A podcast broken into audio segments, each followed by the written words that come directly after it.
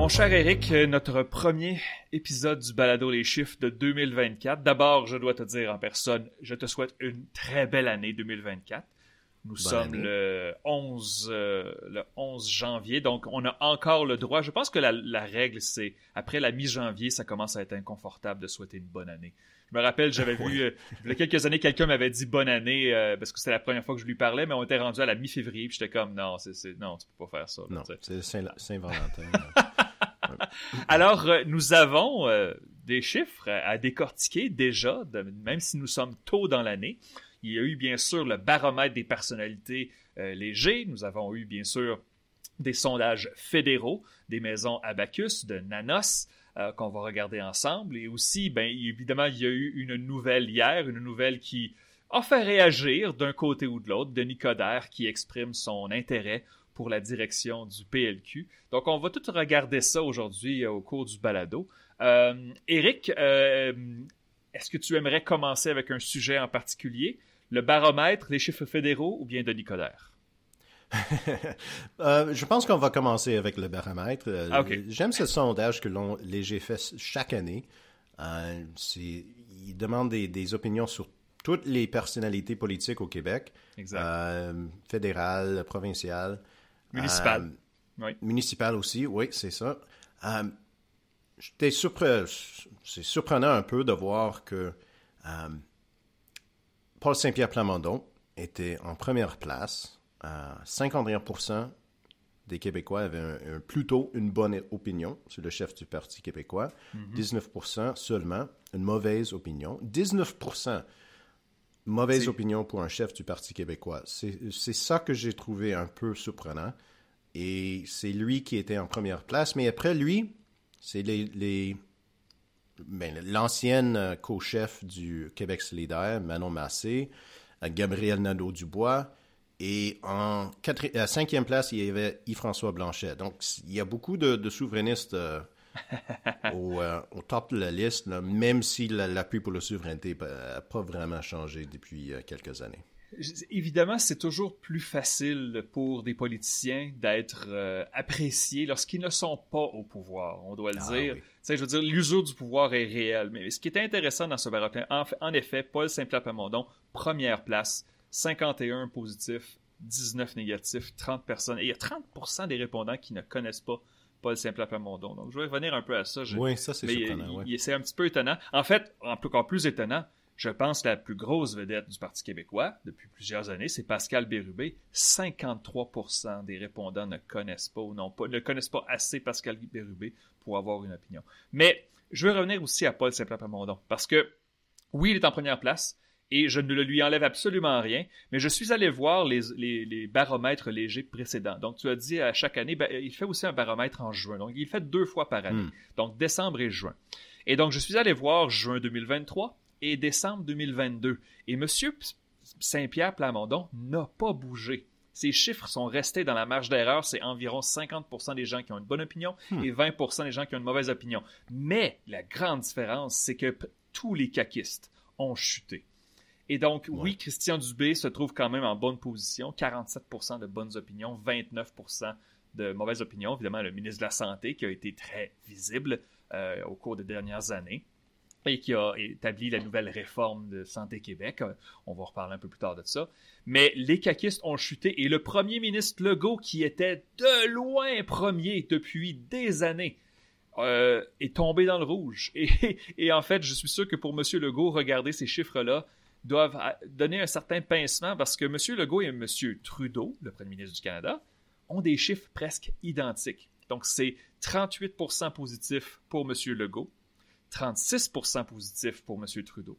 Et du côté des négatifs, Legault, c'est 56 et Trudeau, c'est 58. Donc, Justin Trudeau et François Legault ont des chiffres quasi identiques dans, l'esprit euh, des Québécois. Alors, ça, ça m'a particulièrement étonné. Euh, mais en effet. C'est difficile d'être un chef, euh, chef du gouvernement, apparemment. Oh mon Dieu. Oui, je veux dire aussi, on peut mentionner Valérie Plante. Valérie Plante, 34% de positifs, 53% de négatif. C'est une chute importante. Qu'est-ce que ces trois-là ont en commun? Ils sont au pouvoir. Les, politiciens qui sont présentement au pouvoir avec les problèmes que nous vivons sur le coût de la vie, le logement, les taux d'intérêt, bon, tout ça, ça s'additionne. Euh, c'est difficile d'être au pouvoir présentement. Certaines de leurs décisions n'ont pas aidé. Il y a certains facteurs hors de leur contrôle qui n'aident pas non plus. Mais euh, on voit qu'il y, a un certain euh, vent de changement. Même des, des caquistes qui sont plus appréciés. Bon, j'ai mentionné Christian Dubé. Il y a aussi Geneviève Guilbeault, qui est à 41 positifs, 29 négatifs.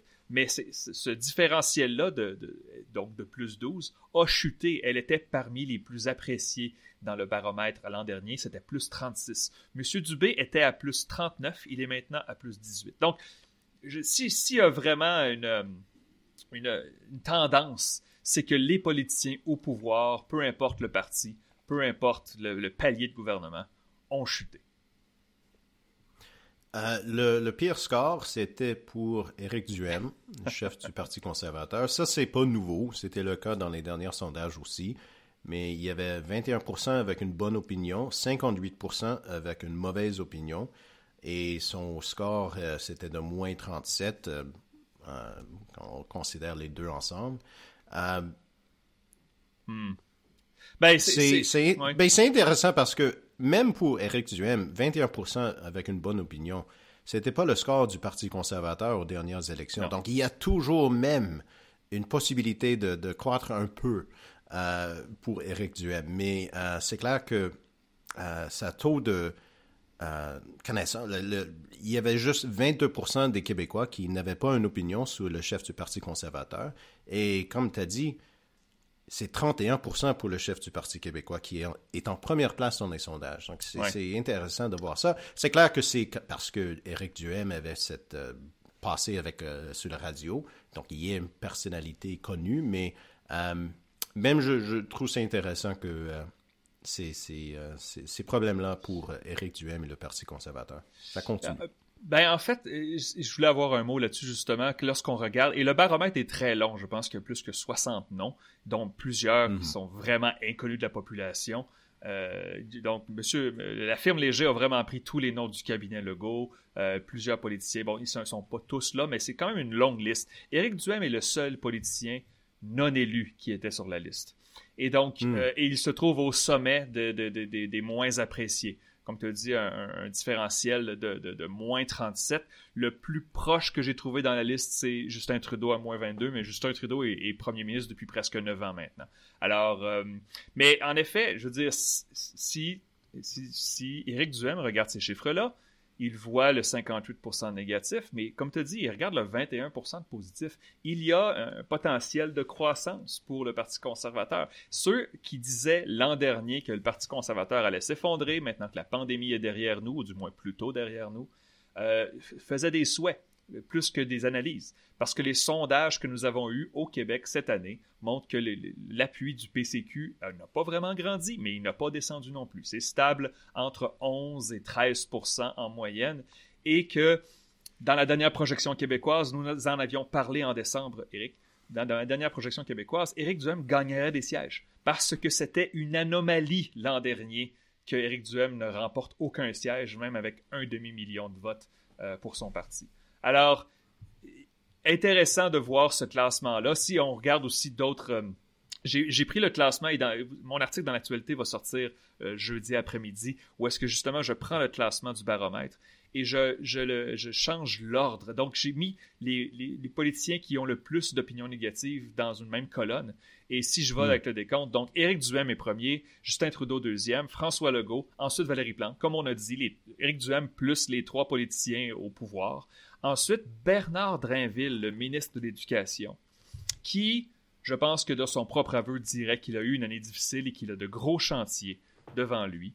45% d'opinion négative pour M. Drainville, seulement 27% positives.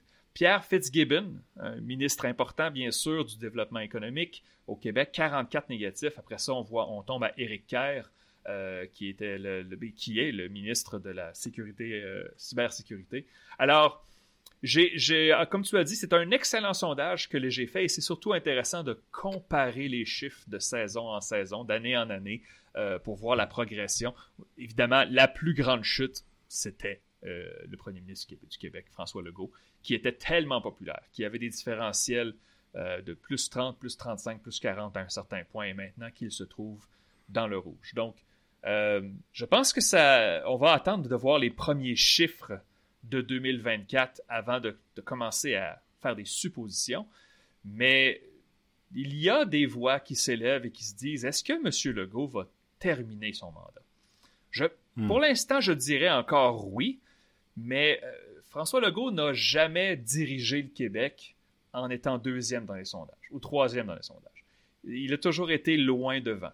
Et donc, je pense que la question d'attitude va, va être une qui va être soulevée. Est-ce qu'il va changer son approche? Est-ce qu'il va changer son, ses, discours pour essayer d'être un peu plus rassembleur? Il a, été, il a fait des gaffes en 2022. Donc, euh, on, va revenir à ça un peu plus loin, mais un excellent sondage euh, de Léger, très intéressant. Et il faut dire que si François Legault décide de démissionner, il y a des, possibilités de rechange parmi les, membres du cabinet parce que dans ce sondage, même si le taux d'appréciation a baissé, c'est quand même 41% qui ont une bonne opinion de Geneviève Guilbeault, mm-hmm. seulement 29% avec une mauvaise euh, opinion. Christian Dubé, toujours positif. Euh, Ian Lafrenière, positif. Isabelle Charret.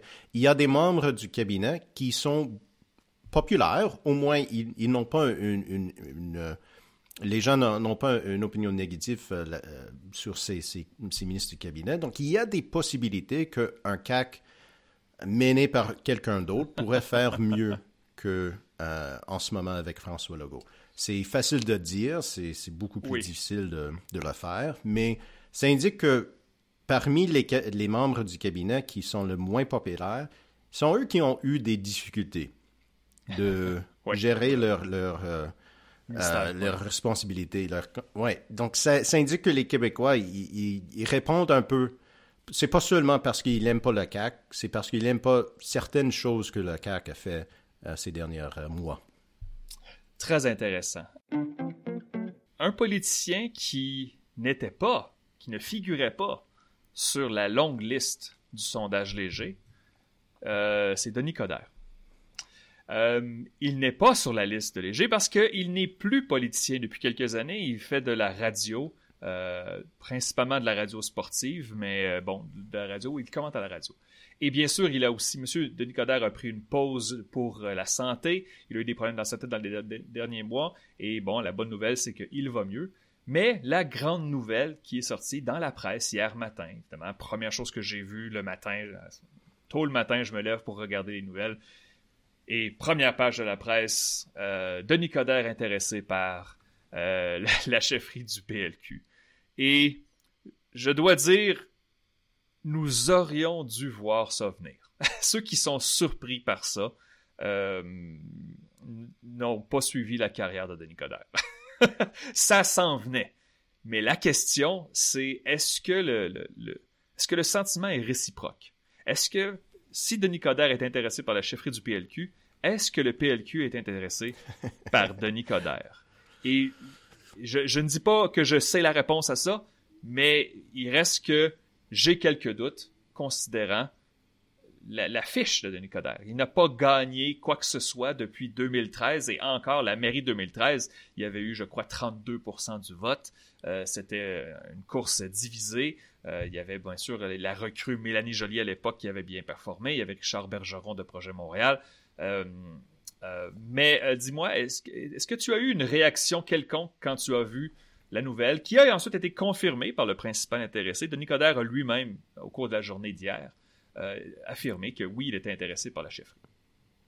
C'était prévisible, mais c'est comme un peu drôle comment c'était prévisible. C'était trop prévisible et ça devient euh, la réalité. Euh, c'est intéressant de voir quelqu'un qui exprime un intérêt dans ce, travail-là parce qu'on n'a pas vu des autres noms ces choses les, les, derniers jours. Donc, si, si le, le, course à la chefferie euh, aurait lieu aujourd'hui, c'est Denis Coderre qui est acclamé par, comme chef du Parti libéral, parce qu'il n'y a pas des autres personnes qui le veulent. Mais c'est vrai que le, le course va être... Euh, le, chef va être choisi seulement dans le printemps 2025, donc c'est longtemps. Euh, et il n'y a pas beaucoup de personnes qui ont la, la, capacité de mettre leur nom euh, dans la course s'ils ne sont pas déjà des députés. parce que c'est difficile de de, de, de, faire un course à la chefferie quand on n'est pas dans la politique active. On peut pas euh, faire du financement, on peut pas faire beaucoup de choses. C'est juste, euh, ça limite les, options. Euh, mais qu'est-ce que le, Parti libéral a besoin maintenant? C'est qu'on, hmm. qu'on parle d'eux. Et s'il y a quelque hmm. chose qui, que Denis Kader a, des talents, c'est de faire le monde de, de, parler de lui. donc, même s'il ne se présente pas, même s'il il, euh, finit en deuxième, troisième place, au moins ça donne un peu d'action côté du Parti libéral. C'est au moins quelque chose. La pire chose, c'est qu'il n'y a personne qui parle du Parti libéral. L'apathie est pire que, tout, en effet. Euh, c'est que... Est-ce que c'est ce que le Parti libéral a besoin? D'un ancien, d'un vétéran politicien, longtemps libéral, montréalais, qui a été maire de Montréal, alors qu'on n'arrête pas de dire dans tous les coins du Québec que ce qu'il faut que le PLQ fasse, c'est de renouer avec les régions, ce qui, ne se fera pas du jour au lendemain. On s'entend, ça va prendre du temps. Euh, en fait, je pense que je dirais que l'état de la course du PLQ est tel que s'il y a des candidats intéressés et intéressants, ils ne peuvent pas se déclarer maintenant. C'est beaucoup trop tôt. C'est quelqu'un qui peut-être qui est, dans le monde des affaires ou même dans le monde de la politique municipale ailleurs qui dirait oui je suis hmm. intéressé par la course du PLQ ben soudainement ça devient ça sa vie la course commence le moment où est-ce que tu dis que tu es intéressé et ça veut dire que là tu vas commencer à bon faire le tour du Québec euh, serrer des faire des poignées de main euh, signer des cartes de membres c'est un emploi à temps plein qui n'est pas rémunéré. Et donc, euh, est-ce que quelqu'un qui est intéressé par la chefferie va dire, moi, je vais quitter mon emploi, je n'aurai pas de salaire pour un an, un an et demi, et je vais commencer à faire la course immédiatement. Les seuls qui peuvent faire ça, c'est ceux qui sont déjà très bien nantis et, financièrement, et, qui ont beaucoup de temps devant eux. Alors, je pense que c'est comme le, fameux filtre. Tu prends. Ce sont les cas évidents qui vont sortir en premier, les cas un peu plus cachés. Et je, sais, j'ai entendu des échos, il y a quelques noms qui circulent. Bien sûr, je ne le dirai pas ici, ça va venir, chaque chose a son temps. Euh, mais il y a des noms qui sont non, non, non, non, non. Comme chef du Parti libéral. non, merci. pas intéressé, merci. J'aime trop faire ce balado. Il faudrait que j'arrête, puis ça, sinon ça marche ah, pas. Euh, mais, mais, mais les candidats intéressants qui, ne, qui sont en politique active ou qui sont en affaires ne peuvent pas se déclarer, c'est trop tôt. Moi, ce que je me demande, c'est le Parti libéral, s'il avait su que la CAQ allait dégringoler au cours de 2023, est-ce qu'ils auraient fait leur course plus tôt? La réponse, évidemment, c'est oui. Je veux dire, c'est de faire ça au printemps 2025, c'est dans un an et trois mois. Mhm. C'est ridiculement loin. Mais, bien sûr, Denis Coderre a été le premier, donc tout le monde en a parlé hier. Je veux dire, j'avais une entrevue euh, à la radio qui était déjà prévue avant l'annonce de Denis Coderre pour parler de la dernière projection québécoise et de ce qui était à surveiller en 2024. C'était sur le réseau, réseau Cogeco hier. Et immédiatement, l'animatrice m'a dit Hey, qu'est-ce que tu penses de Denis Coderre au PLQ Et toutes les questions ont tourné autour de lui. Alors, j'ai presque pas parlé de la projection, de ce qu'il y avait à surveiller. C'était, tout était à propos de Denis Coderre. Euh, Et le Parti libéral du Québec? Donc, c'est une bonne chose pour le parti. Mais euh, je dirais aussi que c'est difficile de, se lancer dans un course quand on ne sait pas les règles. Oh oui. On ne sait oh pas combien de membres euh, combien d'argent il faut avoir pour être dans la course? Est-ce que ça va être décidé comme euh, dans chaque comté? Est-ce que ça va être délégué? Est-ce qu'il va, est-ce qu'il va avoir des limites pour le temps d'être un membre? C'est très difficile parce que pour certains candidats, les règles vont décider s'ils ont vraiment des chances ou non. Euh, donc c'est une autre raison que c'est facile de juste lancer son, nom dans, les nouvelles, mais c'est toute une autre chose d'être un, candidat officiel dans un course qui n'a même pas commencé.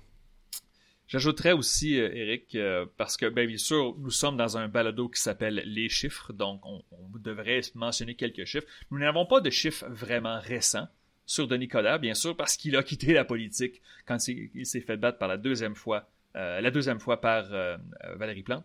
Mais l'an dernier, et c'est un sondage léger, après l'élection de 2022, Léger demandait aux répondants qui devrait remplacer Dominique Andelade. Et il y avait une liste, bien sûr, une liste de candidats tout à fait plausibles, mais pas des candidats qui sont connus du grand public. Et donc, Denis hmm. Coderre était premier avec 9%. Seulement 9%. Et pourtant, Denis Coderre est connu du grand public.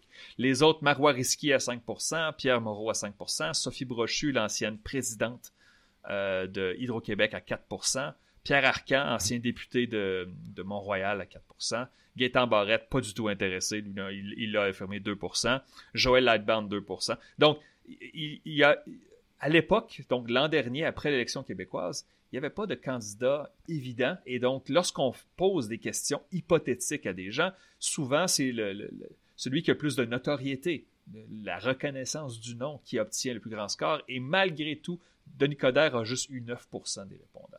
Alors, sauf, Denis Coderre, je pense que tous les autres meneurs dans ce sondage-là, ils ont tous exprimé qu'ils ne veulent pas aller. Exact. Il ne va pas se, présenter comme euh, candidat. Euh, est-ce que François-Philippe Champagne l'a exprimé? Je ne me rappelle pas, mais je ne vois pas le, ministre, euh, je veux dire un ministre fédéral qui, qui, quitterait avant la fin Et je pense qu'il veut l'autre l'autre job. Il veut veut pas être chef du Parti libéral du Québec. Ouais. Peut-être du Canada, mais pas du Québec. Alors ouais, donc écoute, c'est quelque chose en dire t'es intéressé et de te lancer pour vrai est-ce que Denis Coderre va vraiment se lancer dans la course? Est-ce que, même, et d'un côté plus sérieux, euh, avec les problèmes de santé qu'il a eu, est-ce qu'il va commencer à avoir un horaire effréné et faire le tour du Québec? On sait que Denis Coderre mm. est une bête politique. Euh, alors, je sais pas. J'ai, je dirais cependant qu'une des premières campagnes électorales que j'ai couvertes, euh, couverte, que j'ai couverte, bref, une des premières que, que j'ai suivies, c'était en 2017. évidemment, M. Coder était maire de Montréal.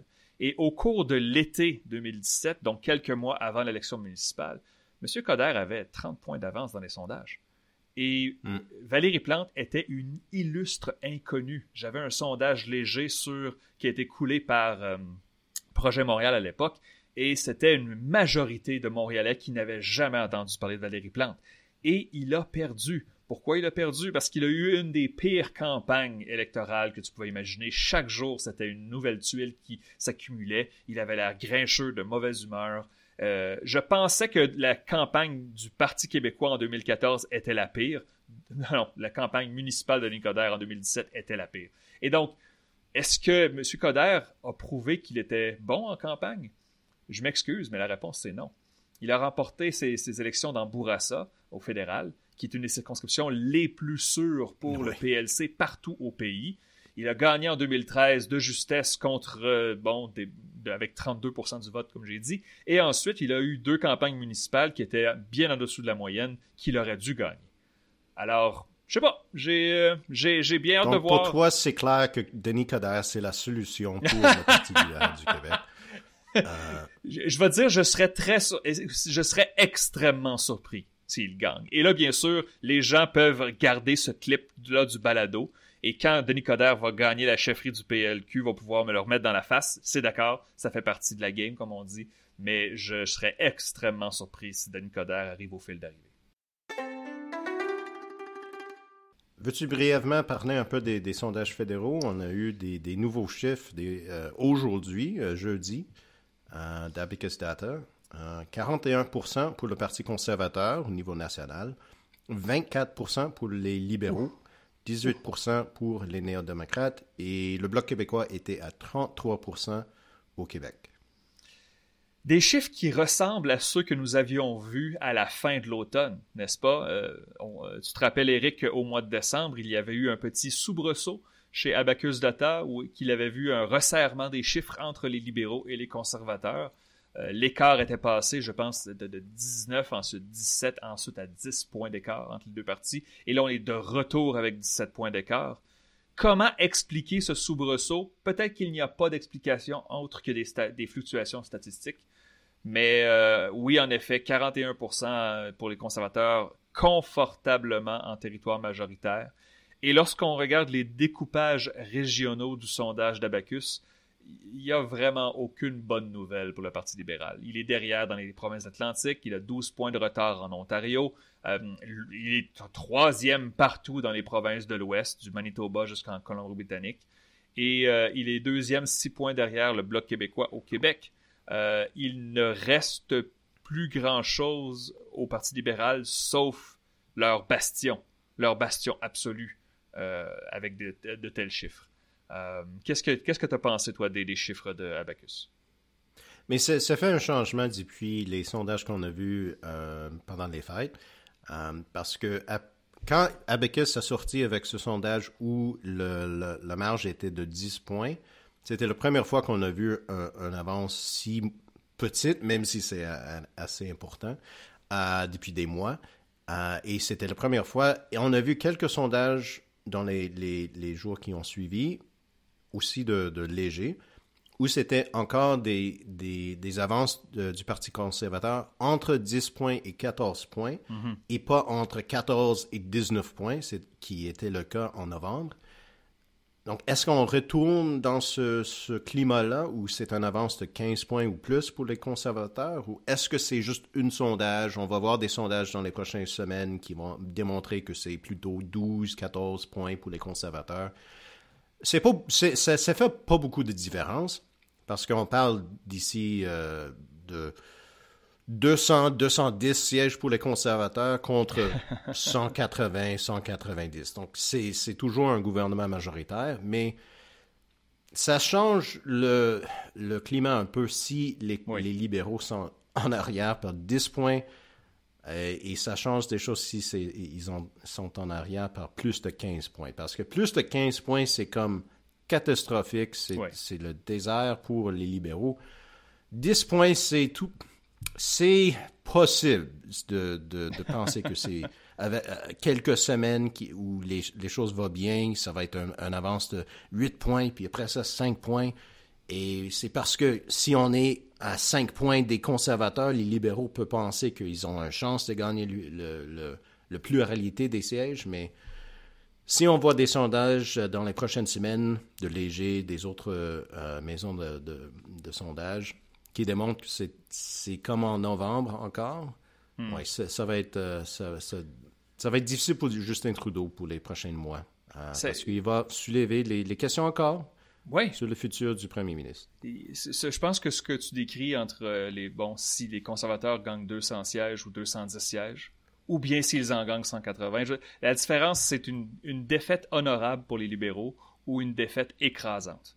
Et une défaite honorable, je veux dire, n'importe quel premier ministre qui qui perd pourrait dire ben on a eu une bonne décennie ensemble, j'ai perdu, c'est le temps de changer, bonne chance avec le nouveau gouvernement.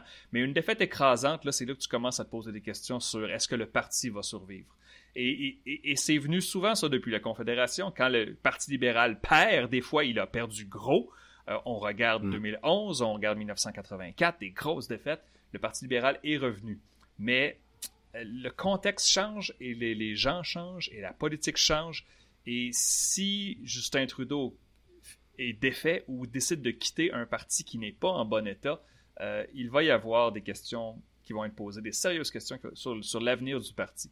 Je pense que M. Trudeau est chanceux que le NPD soit dirigé par Jack Peeting, qui s'en va absolument nulle part, 18% dans le sondage Abacus. Euh, qui performe bien dans l'Ouest, mais je pense que c'est plus la marque NPD qui fonctionne bien dans l'Ouest généralement.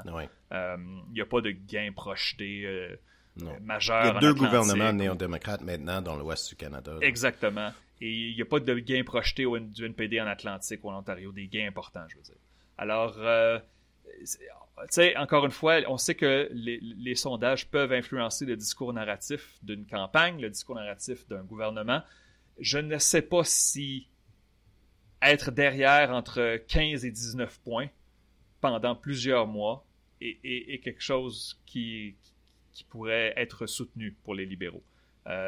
ça pourrait dramatiquement changer le portrait au cours de l'année si c'est confirmé. Mais attendons, attendons voir. Hey, peut-être que le prochain léger va avoir 11 points d'écart et on va s'être emballé pour rien. mais les chiffres d'Abacus ce matin, pas de bonnes nouvelles pour les libéraux, certains. Question des auditeurs? Absolument, allons-y. Qu'est-ce que nos auditeurs ont pour nous cette semaine? Un petit peu, j'ai perdu ma page, bouge pas. je pense que je vais, on va commencer un peu avec les libéraux. On va ah, pas passer beaucoup de temps parce qu'on a déjà parlé beaucoup de, hmm. de Nicodère. Euh, mais euh, on demande aux nos membres de notre euh, Patreon, Patreon. Patreon. Ouais, tu peux Patreon. Il n'y a, pas de Patreon. Tu peux dire Patreon, c'est permis. OK, Patreon, oui. Ils ont le, droit de nous poser des questions euh, pour nos balados. Donc, Sylvan Librarian sur le Discord. Si Denis Coderre entre dans la course, est-ce qu'il est le favori?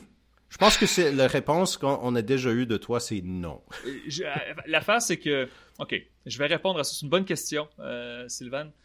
C'est que je ne peux pas croire que le PLQ ne pourrait pas faire mieux que Denis Coderre. Et je, ne veux pas être méchant Denis Coderre parce que c'est ça absolument hmm. rien de personnel, je connais pas le monsieur, mais je regarde sa carrière politique et en particulier sa carrière politique récente. Il y a rien d'impressionnant.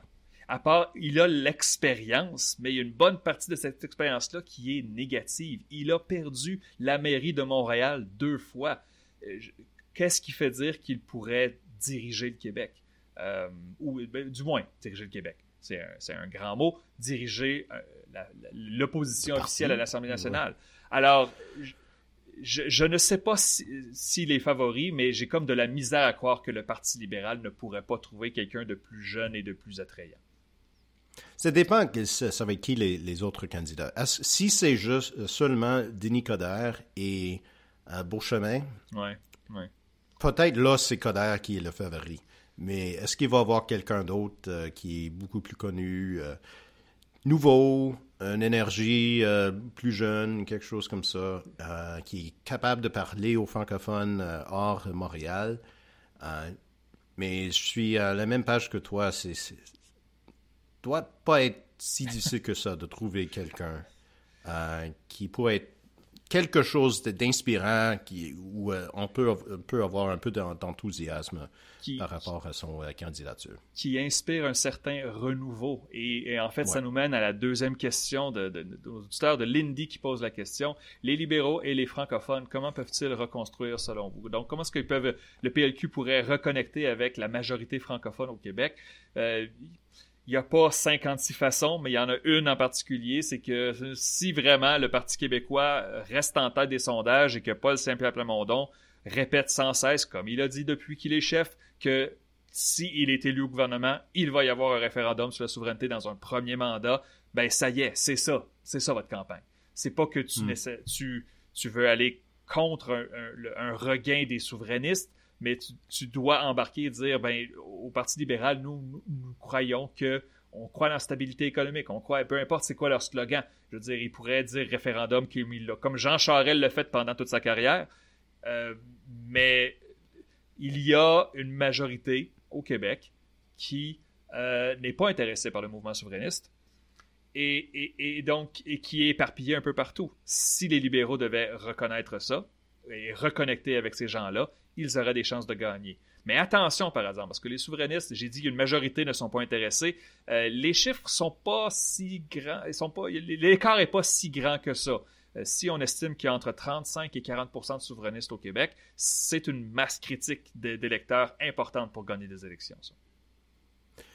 Je pense que c'est, il y a deux choses. Une chose, est-ce que on parle de comment le Parti libéral pourrait reprendre le pouvoir ou seulement reprendre un peu de euh, importance? Est-ce que c'est possible d'imaginer le Parti libéral à 25% euh, et capable de gagner des sièges à Montréal? Euh, je pense que le parti a besoin de quelqu'un qui n'est pas de Montréal, qui n'a pas l'impression d'être un Montréalais urbain, sophistiqué, quelqu'un comme ça. Euh, parce que les sièges sur l'île de Montréal, ils vont rester avec le Parti libéral. Oh, Mais est-ce que c'est possible d'imaginer quelqu'un? Hmm. Ouais. Est-ce que c'est possible d'imaginer quelqu'un dans le style, je dis pas que c'est lui, mais dans le style d'un Régis Lebaume, juste quelqu'un qui est un franc-parleur, euh, très, comme, plus, euh, je dirais comme... Qui connecte avec les gens. Ouais, c'est ça. Et donc, il est capable de dire que le Parti libéral, c'est, pas le Parti des Montréalais, c'est pas des, c'est un parti de le terrain et si tu es un fédéraliste, euh, mais qui est tanné avec la CAQ, on, est, on est là pour toi. Est-ce que c'est possible de trouver quelqu'un comme ça? Je sais pas, mais je pense que c'est ça ils ont besoin. Ils n'ont pas besoin d'un autre politicien de Montréal euh, où les gens dans les régions vont, voir juste, c'est, comme le Parti libéral qu'on a vu dans le passé. Hmm. Intéressant. Jean-Michel Labbé sur Patreon qui nous demande Est-ce qu'il y a des scénarios? Et je ne ris pas de la question, mais je ricane de la réponse déjà. Est-ce qu'il y a des scénarios où le PQ et QS ont avantage à chercher une sorte d'alliance ou collaboration? Si QS stagne dans les sondages et dans les appuis populaires, est-ce que ça pourrait les intéresser? Ou est-ce que l'animosité entre les partis est trop grande? Est-ce que tu veux y aller en premier, Eric, ou je réponds en premier? Je pense que l'animosité est trop grande. L'animosité euh, est énorme, est énorme entre ces partis. Et je trouve que maintenant, c'est comme dans le passé où le Parti québécois était beaucoup plus compétitif sur l'île de Montréal, où il y avait ce côté social-démocrate et euh, euh, plutôt gauchiste, c'était possible d'imaginer Québec solidaire avec le Parti québécois, mais si on regarde comme tes projections, mm-hmm. Le Parti québécois, c'est maintenant le Parti des régions. Et euh, Québec solidaire n'est pas le Parti des régions. Il y a, je, je, pense pas qu'il y a beaucoup de... Euh, comment dire en anglais, d'overlap entre les deux partis. Sauf le, côté souverainiste, mais même, même là, avec euh, quand, on voit les sondages, les électeurs du Québec solidaire, peut-être au maximum le, seulement la moitié sont des souverainistes maintenant. Et ils ne s'entendent pas non plus sur comment euh, la mécanique de la souveraineté. on les voit souvent s'obstiner sur les réseaux sociaux là-dessus. Je, ne vois pas d'alliance possible. Je veux dire, est-ce que si, par exemple, il y a un gouvernement péquiste minoritaire, c'est un autre scénario. Mais à, part, ça, à part ça, je, ne le vois pas, non. J'ai vu dans le sondage de Léger sur euh, le baromètre des personnalités, une des personnalités qui était le plus populaire parmi les électeurs du Québec solidaire, c'était Justin Trudeau. oui, il faisait partie du palmarès. Est-ce qu'il faut dire euh, plus que ça? Je sais pas. Intéressant.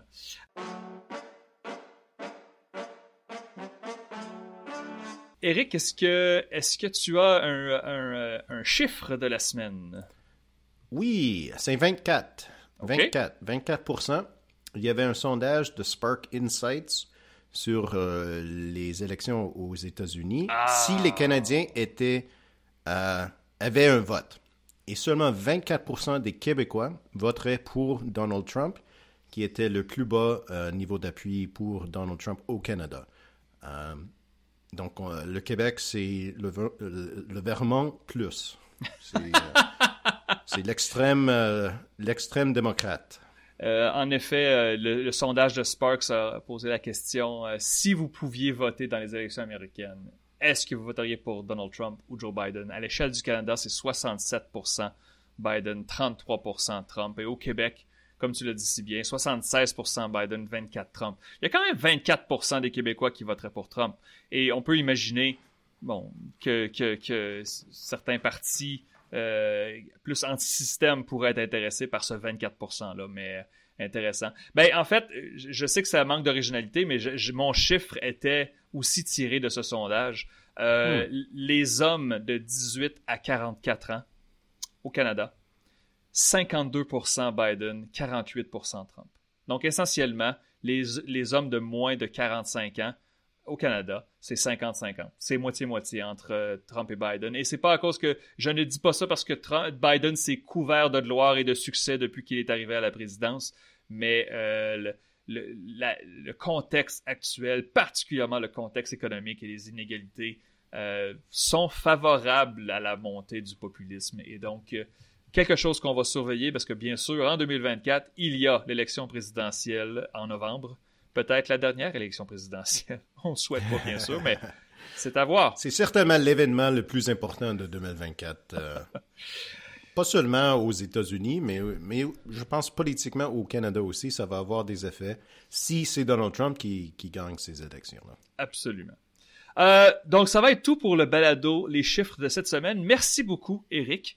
Euh, si vous voulez avoir un accès hâtif de chaque épisode du Balado Les Chiffres et aussi participer à notre Patreon, participer à notre page Discord où vous pouvez discuter avec nous, discuter de politique de façon polie et courtoise avec nos membres, euh, ben, vous devez justement devenir membre et vous pouvez le faire au www.leschiffres.ca. Nous vous invitons bien sûr à le faire, pas juste parce que c'est très plaisant, mais aussi parce que vous appuyez, vous supportez le travail de moi et de, de Eric et moi et nous l'apprécions énormément. Donc, euh, merci Pour beaucoup. seulement 3 dollars par mois. C'est un café. C'est un café comme un McDo, là. c'est ça, un café noir McDo. Euh, merci beaucoup, Eric. Et tout le monde. Merci. Nous allons euh, nous reparler dans deux semaines au Balado Les Chiffres. À la prochaine.